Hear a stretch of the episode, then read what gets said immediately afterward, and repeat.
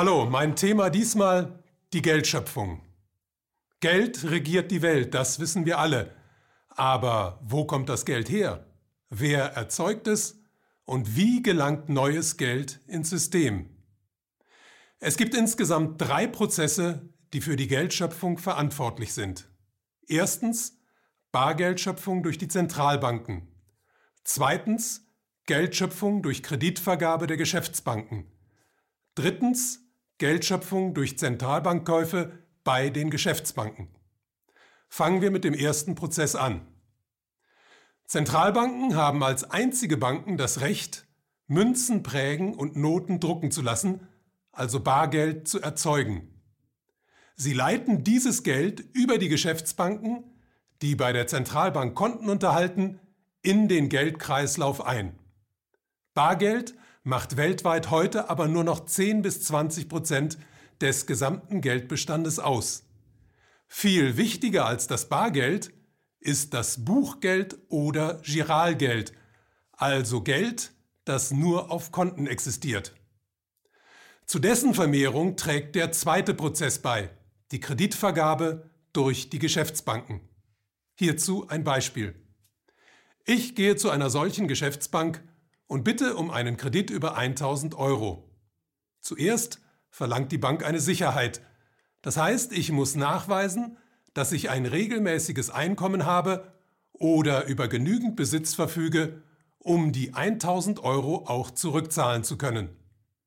Dann vereinbart die Bank mit mir eine Laufzeit, zum Beispiel ein Jahr, und einen Zinssatz, zum Beispiel 5%.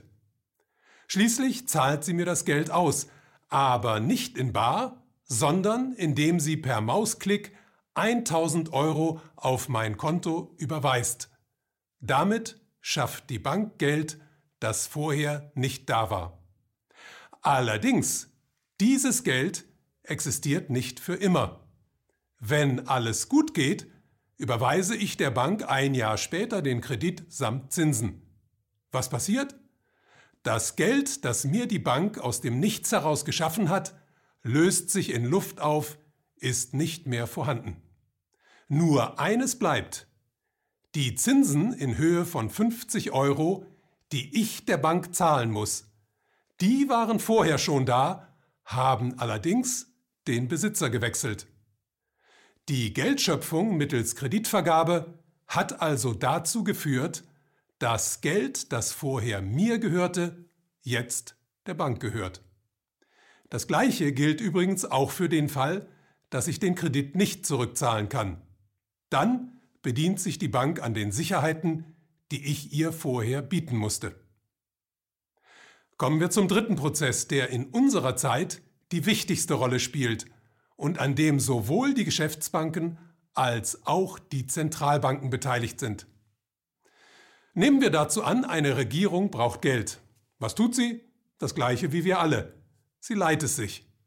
Dazu lässt sie zum Beispiel Staatsanleihen drucken, also Wertpapiere, auf denen wie bei einem Kredit eine bestimmte Summe, ein Zinssatz und eine Laufzeit festgelegt sind.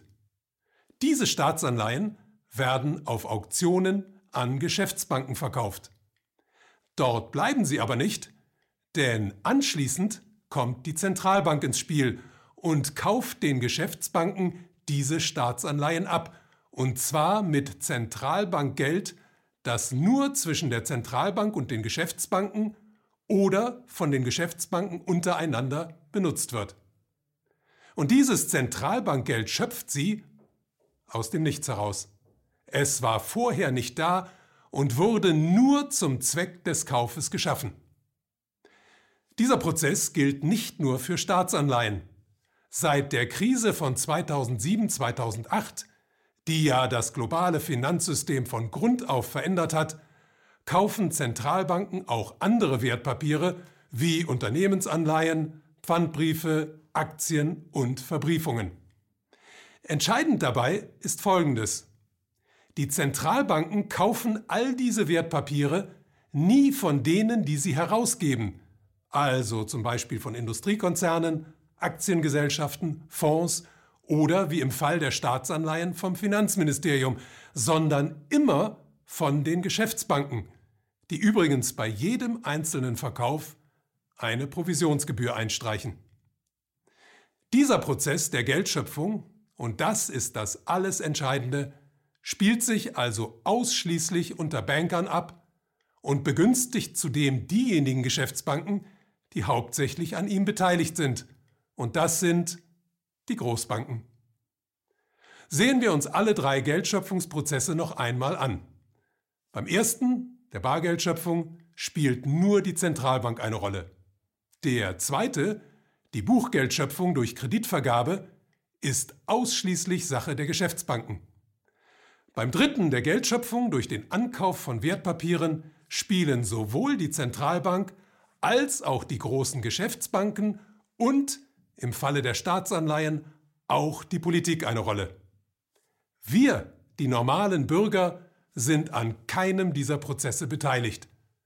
Das System der parlamentarischen Demokratie lässt uns zwar alle vier Jahre zur Wahl gehen, sorgt aber seit seiner Einführung dafür, dass die Geldschöpfung ein uns allen entzogenes Sonderrecht ist, das den Zentralbanken, den Geschäftsbanken und im Fall der Staatsanleihen der Politik vorbehalten bleibt. Die Zeit ist reif für ein demokratisches Geldsystem.